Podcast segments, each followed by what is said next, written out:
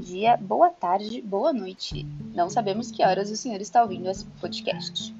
Aqui trataremos do Crown Down e do voto abusivo, sua pertinência ou não para a resolução dessas questões. A Lei número 11.101 de 2005, de falência e recuperação de empresas, atribuiu aos credores a função de deliberar sobre a aprovação ou rejeição do plano de recuperação, observados os quórums dispostos nos parágrafos 1 e 2 do artigo 45. Dessa forma, o legislador separou os credores em quatro classes, distinguindo-as por natureza creditícia, como define o artigo 41. Artigo 41. A Assembleia Geral será composta pelas seguintes classes de credores. Inciso 1. Titulares de créditos derivados da legislação do trabalho ou decorrentes de acidente de trabalho. Inciso 2. Titulares de créditos com garantia real. Inciso 3 titulares de créditos quirografários com privilégio especial, com privilégio geral ou subordinados, denominados como credores jurídicos. E inciso 4 titulares de créditos enquadrados como microempresa ou empresa de pequeno porte. Lembrando que esta última classe foi adicionada pela Lei Complementar 147, agora em 2014. Essas quatro classes deverão deliberar sobre a viabilidade do plano de recuperação, sendo que a classe trabalhista e de microempresas possuem um quórum comum, devendo assim alcançar apenas a maioria simples de votos, enquanto a classe de créditos com garantias reais e de créditos jurídicos tem uma definição de um quórum especial, onde se faz necessária não apenas a maioria dos votos, mas também a maioria do crédito, ou seja, as pessoas que votarem a favor devem ser maioria e terem a maior parte do crédito a seu favor. Sendo assim, para que o plano de recuperação judicial seja aprovado, todas as classes precisam, por determinação legal expressa, atingir seus quóruns. Caso, caso contrário, o plano será rejeitado. Em regra, uma vez que o plano é rejeitado, há a decretação da falência da empresa, só restando ao empresário interpor agravo contra a sentença que a decretou. Entretanto, em casos excepcionais que se verificar o preenchimento de requisitos objetivos previstos no artigo 58, restará ao empresário a opção de utilizar um mecanismo chamado Crown Down, capaz de conceder a recuperação judicial, mesmo sem atingir todos os quórums em todas as classes votantes da Assembleia Geral de Credores. O Crowdown é instituto alienígena que foi adequado ao sistema brasileiro, a fim de corrigir a rigorosidade técnica dos quórums de votação do plano, demonstrando assim que a formalidade exigida pela lei não representa necessariamente o desejo da maioria. Para tanto, é preciso preencher três, requisitos, tendo eles: primeiro, aprovação em duas das três classes de credores nos termos da lei. Na época em que o Crowdown entrou em vigor, só havia três classes de credores no entanto, a lei foi emendada e acrescentou mais uma classe, totalizando quatro classes de credores. Ocorre que, quando houve a implementação do, do Crowdown, ainda não havia a quarta classe, e este não foi implementado. Com isso, há divergência doutrinária quanto à proporção de classes necessárias para esse requisito, definindo a doutrina mais rigorosa, 3 quartos, para que assim mantenha a rigorosidade do procedimento, enquanto a outra vertente estipula metade, ou seja, 2 quartos. Segundo, na classe que rejeitou, é preciso a aprovação de mais de um terço nos termos da lei. Nesse caso, é preciso verificar mais um terço de acordo com a classe. Então, se a classe que tiver negado for de quórum especial, é preciso verificar mais de um terço dos votos unitários e um terço do crédito também. Às vezes, essa maioria dos credores pode dar um terço exatamente. Dessa forma, interpreta-se favoravelmente a aprovação. Terceiro, voto favorável de mais da metade dos credores presentes à Assembleia Geral de Credores independentemente de classe. Então, há que se verificar se o crédito favorável à aprovação do plano é maior que o desfavorável. Vale ressaltar que não há divergências quanto à obrigatoriedade de todos os requisitos, pois a lei expressamente dispõe que estes são cumulativos. Portanto, uma vez configurado o crowdown, não resta outra opção a não ser a concessão, a concessão da recuperação judicial. O instituto empregado pelos tribunais teve seu propósito ampliado a ponto de ser meio correcional de certas arbitrariedades subjetivas das deliberações. Diversos casos estão sendo revistos pelo judiciário, alterando-se o resultado das, de das deliberações e, consequentemente, denominando tal procedimento de crown down. Um desses casos é o voto abusivo.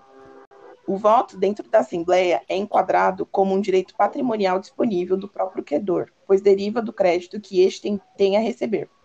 Sendo assim, este vota contra ou a favor ao projeto de acordo com seu próprio interesse. Todavia, entende o judiciário que essa disponibilidade não pode ser egoísta e desvinculada de qualquer fundamento, fazendo assim, primeiro, uma analogia ao direito e ao abuso de direito, não permitindo que o credor volte contrário ou a favor à aprovação do plano desprovido de lógica ou fundamento.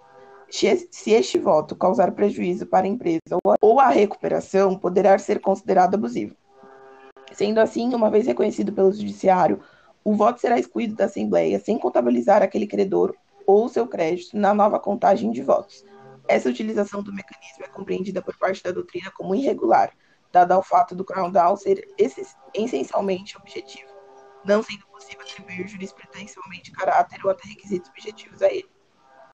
Na teoria, o Crown Down serve para averiguar se na votação da Assembleia teve maioria fática, independente de fundamentação ou da arbitrariedade do juiz.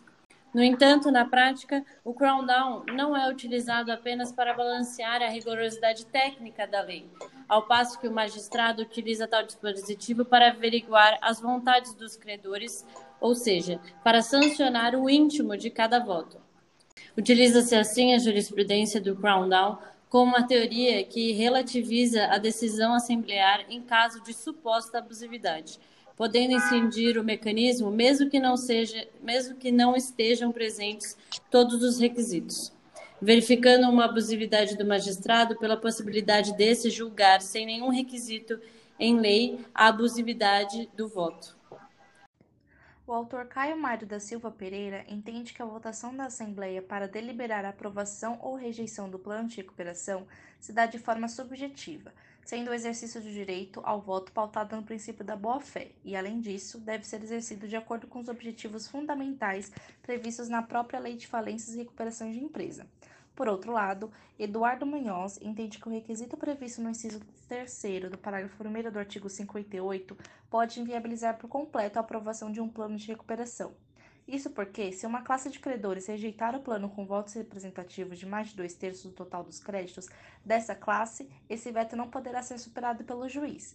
Com isso, pode uma classe de credores com maior prioridade para o recebimento dos créditos, dependendo da situação patrimonial do devedor, preferir sua liquidação imediata, já que os ativos seriam suficientes para o pagamento dos, dos respectivos créditos, ainda que essa solução seja prejudicial às demais classes com prioridade inferior, e ainda que a aprovação do plano não deixasse a classe com maior prioridade em situação pior. O voto, assim manifestado por essa classe de credores, seria claramente incompatível com a função pública do Instituto de Recuperação de, de empresa. Nesse sentido, a título exemplificativo ao recurso especial número 1337989-SP de 2011, cujo relator é o ministro Luiz Felipe Salomão. O caso se trata de recuperação judicial enfrentada pela empresa WS Indústria e Comércio LTDA, que teve seu processamento deferido pelo juiz da Terceira Vara Civil da Comarca de Araçatuba, Estado de São Paulo. A empresa recuperanda apresentou seu plano de recuperação judicial e, posteriormente, foi, foi instalada a Assembleia Geral de Credores, que foi instalada em segunda convocação. Todavia, o plano não foi aprovado com base no artigo 45 da Lei nº 11.111 de 2005. Por isso, a recuperanda pleiteou a concessão de recuperação judicial via Crown Down, com fundamento no parágrafo 1 do artigo 58. Ocorre que, em análise superficial, também não foram preenchidos todos os requisitos para a concessão da recuperação judicial via Crown Down, visto que o inciso 3 do parágrafo 1 do artigo 58 exige, na classe que houver rejeitado o plano, a votação favorável de mais de um terço dos credores, computados na forma do parágrafo 1 e parágrafo 2 do artigo 45. Assim, mais uma vez, houve aprovação se considerarmos o valor dos créditos, mas não se considerarmos o número de credores votantes, voto por cabeça, Eis que, no caso em análise, haviam três credores votantes na classe, na classe segunda, classe garantia real, ao passo que apenas um votou pela aprovação do plano. Apesar disso, o magistrado de primeiro grau concedeu a recuperação judicial via Crown Down, em decisão da qual houve a interposição de agravo de instrumento pelo Banco do Brasil S.A., um dos credores votantes da classe da segunda classe da garantia real. Em seu recurso, o Banco do Brasil alegou em apartada síntese que a previsão no plano de transformações de, seu, de seus créditos em ações de empresa a ser criada ofende seu direito de livre associação. Que o pedido de recuperação não deveria sequer ter sido conhecido, eis que não houve preenchimento dos requisitos previstos em lei para aplicação do Crown Down. O Tribunal de Justiça do Estado de São Paulo negou provimento ao referido agravo de instrumento em acordo com a seguinte fundamentação. Ao julgador há de ser dado certo campo de atuação além dos limites literais da lei, para que prevaleça o princípio da manutenção da empresa que revele possibilidade de superar a crise econômica financeira pela qual esteja passando. Inconformado com a manutenção da decisão, o Banco do Brasil interpôs recurso especial, número 1337989, com fundamento na linha A do inciso 3 do artigo 105 da Constituição Federal, alegando negativa de vigência ao artigo 58, parágrafo 1 inciso 3 da Lei número 11.101 de 2005. Do julgamento de tal recurso especial adveio a decisão proferida do STJ, de relatoria do ministro Luiz Felipe Salomão, que manteve a concessão da recuperação judicial. O ministro relator ponderou que tanto o magistrado do piso como o tribunal ACO entenderam pela possibilidade de concessão da recuperação judicial, a despeito do não preenchimento integral dos requisitos para aplicação do Crown Down, especialmente aquele previsto no inciso 3 do parágrafo 1 do artigo 58, que no caso se traduz na necessidade de aprovação de mais de um terço do crédito e por cabeça da segunda classe das garantias reais. Classe esta que não aprovou o plano em Assembleia Geral.